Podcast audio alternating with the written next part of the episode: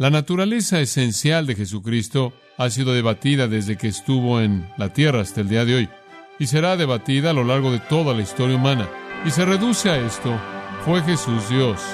¿Es el Dios o es meramente un hombre?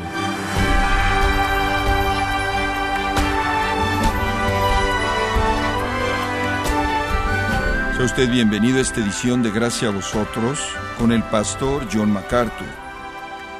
Muchas personas dicen que Jesús fue un maestro sabio y un gran ejemplo moral, pero que no era Dios. Ellos insisten que su divinidad no es una parte esencial del cristianismo. ¿Y cómo responde usted a estas declaraciones? ¿Buscaría acaso puntos en común para luego persuadir a la persona con la verdad? ¿Qué debe hacer? Yo le invito a encontrar las respuestas en esta serie titulada Cómo responder a un hereje, en gracia a vosotros con el pastor John MacArthur. Estamos ahora tarde en el día, el miércoles de la última semana de la vida de nuestro Señor. Él será crucificado el viernes y resucitará el domingo por la mañana. Este es el miércoles.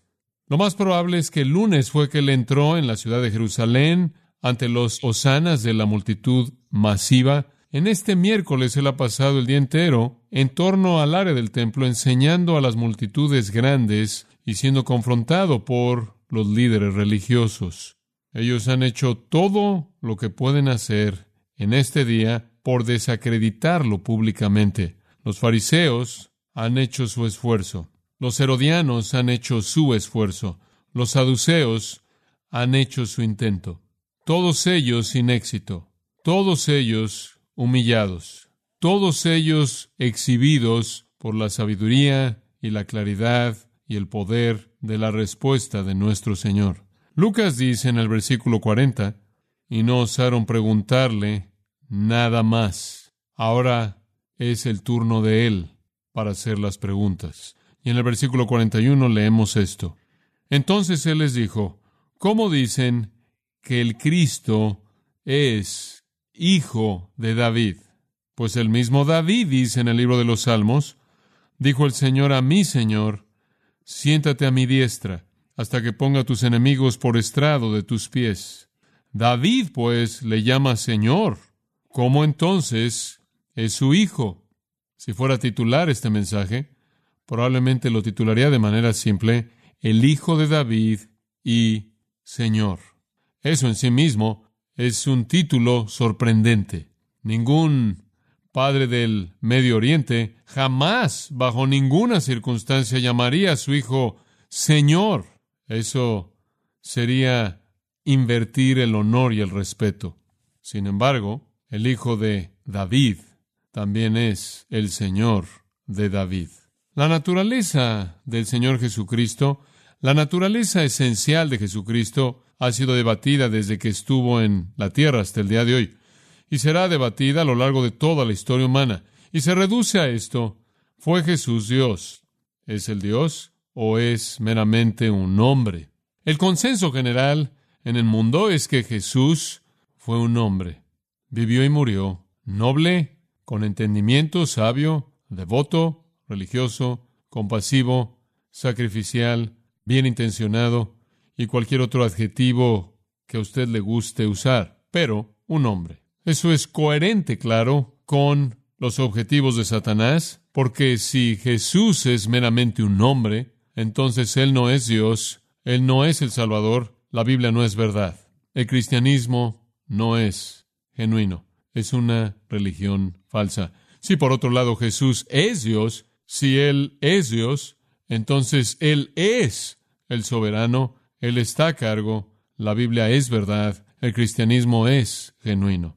Este es el asunto crítico. Si usted va a rechazar el cristianismo y negar su veracidad, usted tiene que rechazar la deidad de Jesucristo. Jesús no puede ser Dios. De lo contrario, si es Dios, entonces esta es la religión verdadera. Entonces el objetivo de las religiones falsas siempre va a ser la persona de Cristo.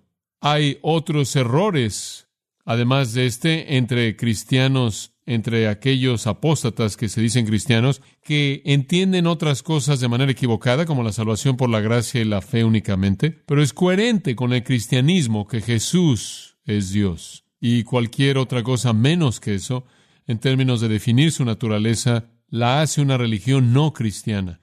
Habiendo dicho eso, necesito decir que hay cristianos apóstatas, podríamos llamarlos cristianos liberales, que se llaman a sí mismos cristianos y niegan que Jesús es Dios, pero eso no es cristianismo.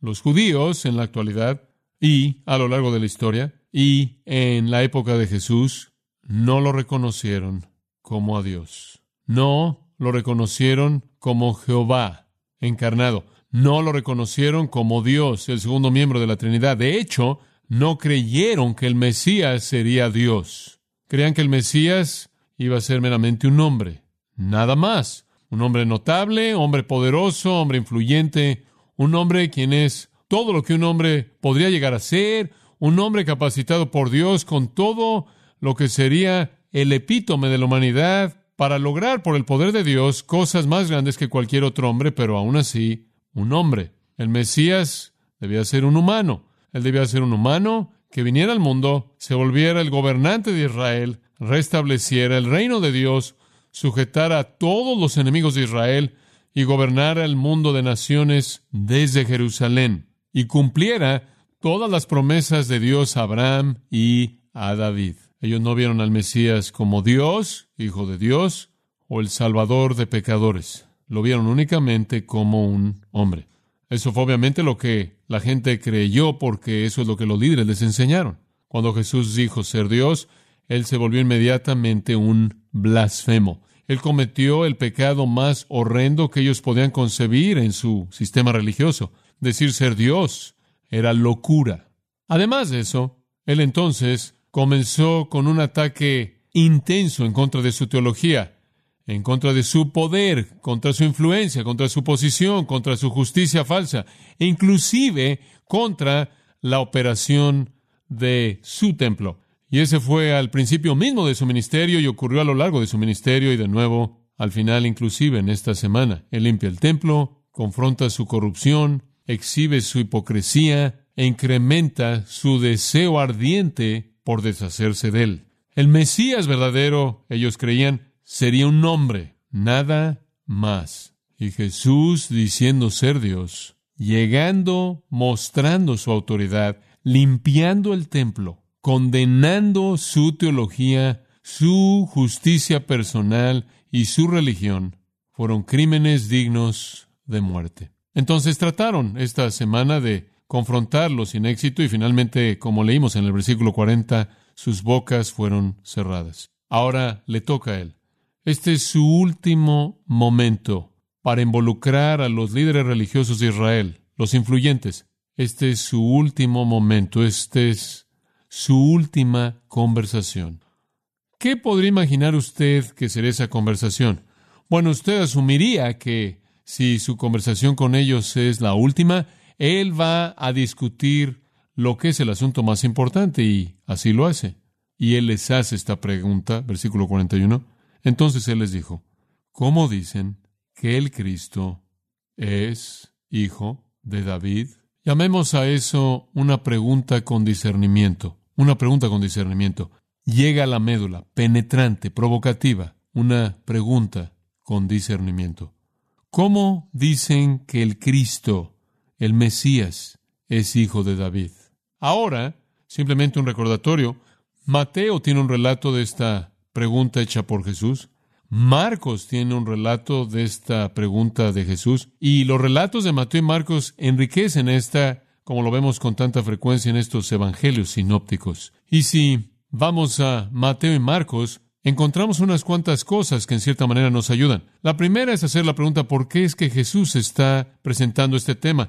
¿Acaso no está consciente en este punto que lo han rechazado de manera total? ¿Cuál es el punto de regresar para aclarar quién es Él de nuevo? ¿Cuál es el punto de eso? ¿Están determinados en su enemistad y en su odio y en su enojo? ¿Lo quieren muerto? Y cada momento que pasa lo quieren con mayor desesperación. ¿Por qué es que está presentando este asunto de su identidad de nuevo? Y la respuesta viene de Marcos 12:34. Él sabía de algunos que no estaban lejos del reino. Él sabía de algunos que no estaban lejos del reino. Eso incluiría, por ejemplo, uno de los líderes llamado José de Arimatea, a quien usted conoce más adelante como el que provee una tumba para el Señor. Esto entonces, créanlo o no, es un esfuerzo final evangelístico. Inclusive después de todo el odio expresado por parte de estos líderes, todos los intereses superficiales de la multitud débil e indecisa, quien estaba guiada normalmente en últimas por la nariz. Jesús, a pesar de todo eso, aún es el evangelista compasivo. Él hasta la última conversación está invitando a pecadores que se dirigen al infierno a que lo conozcan por quien Él es verdaderamente, a que dejen su rechazo abierto, a que dejen su indecisión. Sí, Él los ha confrontado con las reprensiones más fuertes, Él los ha avergonzado públicamente por su corrupción y mentiras, pero Él todavía manifiesta suficiente preocupación como para hablar una vez más la verdad porque Él, como Dios, no quiere la muerte del impío. Su gozo está en la salvación de pecadores. Su tristeza está en su destrucción. De regreso en el capítulo 19, versículo 41, y cuando llegó cerca de Jerusalén, inicialmente, en esa entrada triunfal, en ese lunes, un par de días antes, al verla, lloró sobre ella. Él es el Salvador que llora. Y entonces, una vez más, Él los llama a la verdad acerca de sí mismo. Y esto, queridos amigos, es absolutamente esencial para la salvación. Nadie se irá al cielo quien no cree que Jesús es Dios. Nadie, nadie. Este es el testimonio claro, no ambiguo, inequívoco de la Escritura. Juan 5:37, por ejemplo y el Padre que me envió. Él ha dado testimonio de mí. Vosotros no habéis oído su palabra en ningún momento, ni habéis visto su forma, y no tenéis su palabra morando en vosotros, porque no creéis en aquel a quien Él envió. Si usted no cree la verdad acerca de Cristo, usted no tiene relación con Dios. El apóstol Pablo lo expresó de esta manera, si alguno no amare al Señor Jesucristo afirmando quién es Él, sea anatema. En primera de Juan, capítulo 2, versículo 22, ¿quién es el mentiroso sino el que niega que Jesús es el Cristo? Este es el anticristo, el que niega al Padre y al Hijo.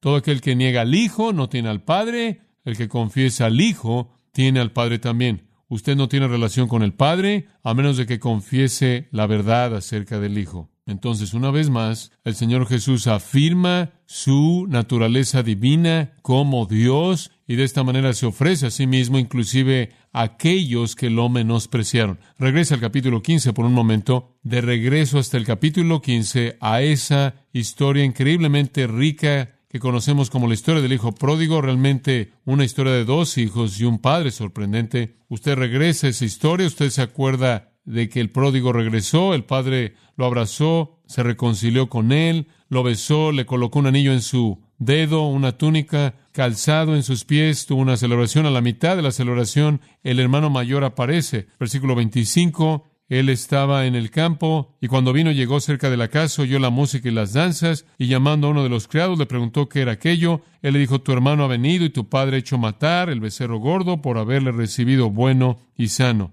Entonces se enojó y no quería entrar, salió por tanto su padre y le rogaba que entrase. El hermano mayor, ¿se acuerda usted? Representa a quién? A los fariseos, los escribas, los legalistas, los líderes religiosos. El pródigo representa a los parias, los recaudadores de impuestos, las prostitutas, la escoria, los pecadores. Estaban viniendo a Dios, estaban viniendo a Cristo y siendo amados y siendo perdonados y siendo abrazados. Y enojó a los fariseos legalistas con justicia personal que son vistos en este hermano mayor. ¿Y cuál fue la respuesta del Padre a esto? Él comenzó a rogarle Versículo 29. Mas él respondiendo dijo al Padre, aquí tantos años te sirvo, no habiéndote desobedecido jamás, y nunca me has dado ni un cabrito para gozarme con mis amigos, Pero cuando vino este tu hijo, que ha consumido tus bienes con rameras, ¿has hecho matar para él el becerro gordo? Él entonces le dijo, Hijo, tú siempre estás conmigo, y todas mis cosas son tuyas. Te lo ofrecí, siempre te lo he ofrecido. Aquí está Jesús de regreso a Lucas 20, confrontando a un hermano mayor, confrontando a los fariseos, los escribas, los líderes religiosos de nuevo, quienes se han quejado una y otra y otra vez porque Él abraza pecadores, pródigos. Y Jesús aquí les da una invitación, una vez más, para que consideren quién es Él y que reciban las bendiciones que Él, de manera dispuesta, le da a un hipócrita arrepentido. Y entonces el Señor les hace la pregunta pertinente. Pero tengo que llevarlo de regreso a Mateo, Mateo 22, 41. Aquí es en donde la conversación realmente comienza. Recuerden, Mateo, Marcos y Lucas registran el mismo incidente y todos nos dan detalles insignificantes. Mateo 22, 41, así es como comenzó. Aquí está lo que Jesús dijo primero. ¿Qué pensáis del Cristo? ¿De quién es el Hijo? ¿Qué piensan del Cristo? ¿De quién es el Hijo? Y ellos le dijeron, literalmente una palabra, de David. Y eso es exactamente lo que él esperaba que dijeran. ¿Qué piensan acerca del Cristo? ¿Cuál es su perspectiva del Mesías? Hablemos de la naturaleza del Mesías, hablemos de la esencia del Mesías. ¿De quién es el Hijo? ¿Qué naturaleza lleva él? Y ellos responden inmediatamente con una respuesta convencional judía, de David. Ahora usted viene a Lucas y usted lee que Jesús dijo, ¿cómo es que ellos dicen que el Cristo es el Hijo de David? ¿Cómo es que ustedes llegaron a esa conclusión? Él cuestiona su respuesta común y fue su respuesta común. Ellos creían que el Mesías sería meramente un hombre, pero el mejor de los hombres, el más noble de los hombres, el más dotado y bendito y más bendecido de los hombres y un hijo de David. Y le recuerdo de nuevo que la pregunta fundamental del cristianismo es la naturaleza de Jesucristo. Si Él tan solo es otro hombre, entonces la Biblia miente, Él no es Dios y usted puede olvidarse del cristianismo. Y ellos estaban convencidos de que el Mesías sería meramente un hombre. Entonces usted tiene esta pregunta que es muy directa y muy pertinente y muy esencial e importante presentada a ellos la llama una pregunta con discernimiento, porque discierne hasta la médula en dónde está una persona espiritualmente. Es seguida por una respuesta deficiente, una respuesta deficiente. Su respuesta fue de David, como le leí de Mateo 22. David, hijo de David, ¿eres o verdad? Sí. Segundo de Samuel 7, 12 al 14, profetiza de manera clara que el Mesías vendría de la línea de David. Lea el Salmo 89, usted lo va a encontrar ahí cinco, seis veces. El Mesías saldrá de los lomos de David, Amós 9:11, Miqueas 5:2. Él va a estar en la línea de David. Ahora, esto es creído de manera común por parte de los judíos el día de Jesús. Es tan obvio en el Antiguo Testamento que todos lo creían. Por ejemplo, Mateo 9:27. Jesús pasó, dos hombres ciegos lo siguieron, clamando, diciendo, Ten misericordia de nosotros, hijo de David. No solo el Mesías iba a ser un hijo de David, todo el mundo sabía eso, sino que Jesús era de hecho un hijo de David. Él estaba en la línea davídica. Y aparentemente la gente no solo sabía que el Mesías sería un hijo de David, sino que sabían que Jesús era un hijo de David. De hecho, esta fue una expresión común en el capítulo 12 de Mateo, en el versículo 23, después de que Jesús sanó a un hombre poseído por demonios, quien era ciego y mudo, las multitudes se sorprendieron y comenzaron a decir, este hombre no puede ser el hijo de David, ¿o sí? Entonces, de nuevo, indicando su entendimiento de que el Mesías iba a ser un hijo de David. Mateo 15, versículo 22, una mujer cananea salió de la región de Tiro y Sidón y comenzó a clamar diciendo, Ten misericordia de mí, oh Señor, hijo de David, mi hija está poseída por demonios. Mateo 15, versículo 22. Ese fue. Capítulo 20, de Mateo, versículo 30, una gran multitud de Jericó, dos hombres ciegos de nuevo, y dijeron, Señor, ten misericordia de nosotros, hijo de David. Después, cuando él entró en la ciudad, Osana el hijo de David. Mateo 21, versículo 9. Entonces todo el mundo entendió eso. Lucas 18, 38 y 39 también se refiere a Jericó, la expresión por parte de los hombres ciegos, ten misericordia de nosotros, hijo de David. Es verdad que él estaba en la línea davídica. La genealogía de Mateo 1 establece que él está en la línea davídica. La genealogía de Lucas 3 establece que él está en la línea davídica. Su padre José estaba en la línea davídica, su madre María estaba en la línea davídica. Ambas líneas convergen, claro, en él por sangre, mediante su madre, por derecho, mediante su padre, aunque su padre no fue su padre en términos de nacimiento humano en sí. No obstante, él es el hijo de David. Y por cierto, si él no fuera hijo de David, se lo habrían dicho continuamente, rápidamente los escribas y los fariseos, como también los saduceos, porque ellos mantenían registros genealógicos muy, muy cuidadosos, todos los cuales fueron destruidos en el 70 después de Cristo, en una de las grandes pérdidas para el pueblo judío. Pero las razas fueron literalmente rastreadas en su genealogía, las familias, debería decir, fueron literalmente rastreadas en sus genealogías a lo largo de la raza judía, todo eso era accesible. Si Jesús no fuera de hecho el hijo de David, ellos lo habrían descubierto inmediatamente en los registros genealógicos del templo y lo habrían desacreditado ahí mismo.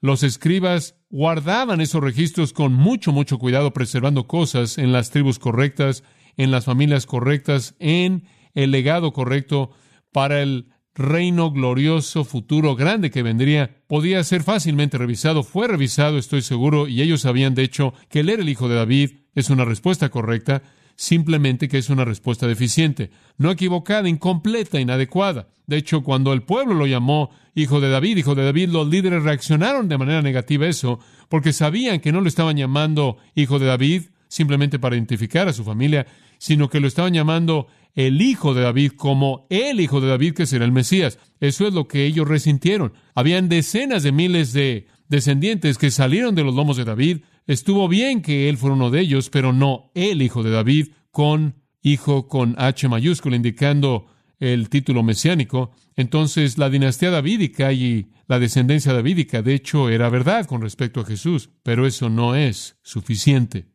Entonces usted va de una pregunta con discernimiento a través de una respuesta deficiente a lo que yo llamaría una realidad divina, una realidad divina. Esto es maravilloso. Esto de nuevo nos muestra tanto. Versículo 42. La pregunta es, ¿cómo dicen que el Cristo es hijo de David? ¿Cómo puedes decir eso cuando David mismo dice en el libro de los Salmos, dijo el Señor a mi Señor, siéntate a mi diestra hasta que ponga a tus enemigos por estrado de tus pies. David, pues, le llama Señor, ¿cómo entonces es su hijo? Esto es simplemente sorprendente. Ahora, permítame decirle lo que Jesús está haciendo aquí como un argumento. ¿Por qué están llamando al Mesías el hijo de David únicamente cuando David mismo dice en el Salmo 110.1? Ese es el salmo que él está citando, Salmo 110.1. Dijo el Señor a mí, Señor, siéntate a mi diestra hasta que ponga a tus enemigos por estrado de tus pies. Ahora, permítame hablarle del cimiento del argumento de nuestro Señor. Todo mundo, todo mundo sabía que el Salmo 110 era mesiánico. Todo mundo. La interpretación estándar universal del Salmo 110 es que está hablando del Mesías venidero. Este Mesías venidero es el que va a sentarse a la diestra de Dios, la posición de poder y autoridad, y hacer de todos los enemigos de Israel y por lo tanto de Dios por estrado de sus pies. Él es el héroe conquistador. Él es el héroe conquistador. Nos recuerda mucho al Salmo 2. Así es como los judíos interpretaron el Salmo 110. Y fue una interpretación universal. Es mesiánico. Y cuando el Mesías venga, Él va a ejercer la diestra de Dios, Él va a ejercer la autoridad y poder de Dios, Él va a someter a todos los enemigos de Dios, esto es de Israel, los va a colocar debajo de sus pies. Y por cierto, simplemente como una explicación adicional a eso, ser colocado bajo los pies de un gobernante no era en donde usted quería estar, porque realmente era un símbolo de ejecución. Escuche Josué 10. Cinco reyes son traídos a Josué. Versículo 24. Y cuando los hubieron llevado a Josué, llamó Josué a todos los varones de Israel y dijo a los principales de la gente de guerra que habían venido con él, acercaos y poned vuestros pies sobre los cuellos de estos reyes. Y ellos se acercaron y pusieron sus pies sobre los cuellos de ellos. Versículo 26.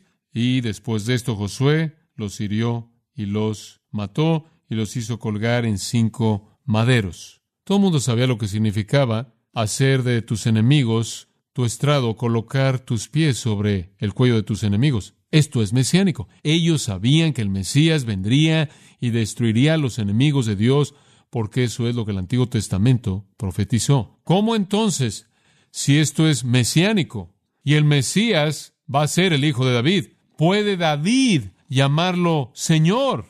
Porque el versículo 1 comienza en el Salmo 110, dijo el Señor a mi Señor, esto es, Yahweh le está hablando al Mesías y David dice el Mesías es mi Señor. ¿Cómo puede el Mesías ser el hijo de David y el Señor de David? Solo de una manera. Él tiene que ser el Dios eterno que se vuelve hombre.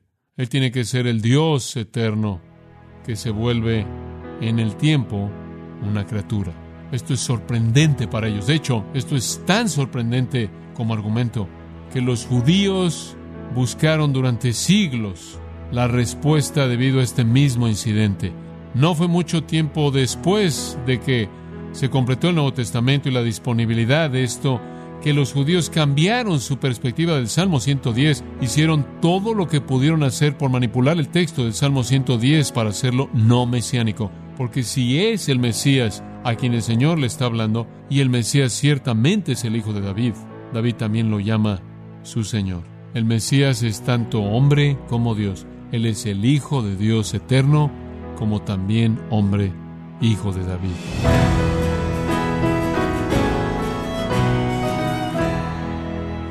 Como bien ha dicho John, ha reiterado que Cristo es Dios y que la verdad acerca de su deidad no se negocia.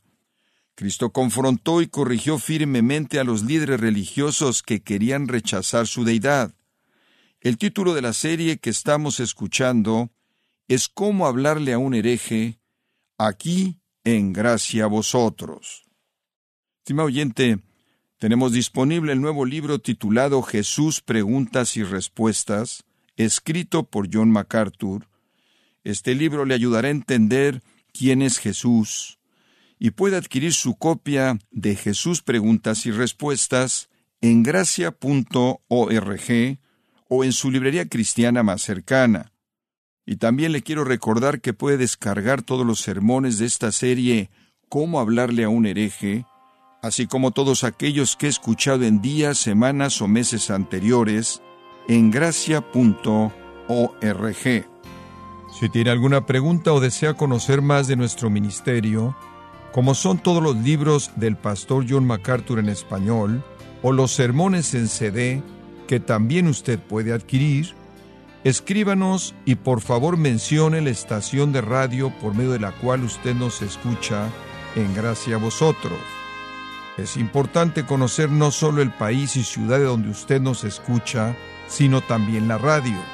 Para quienes contactan nuestro ministerio por primera vez, pueden solicitar una copia del mensaje de promoción sin costo alguno, un mensaje por oyente únicamente.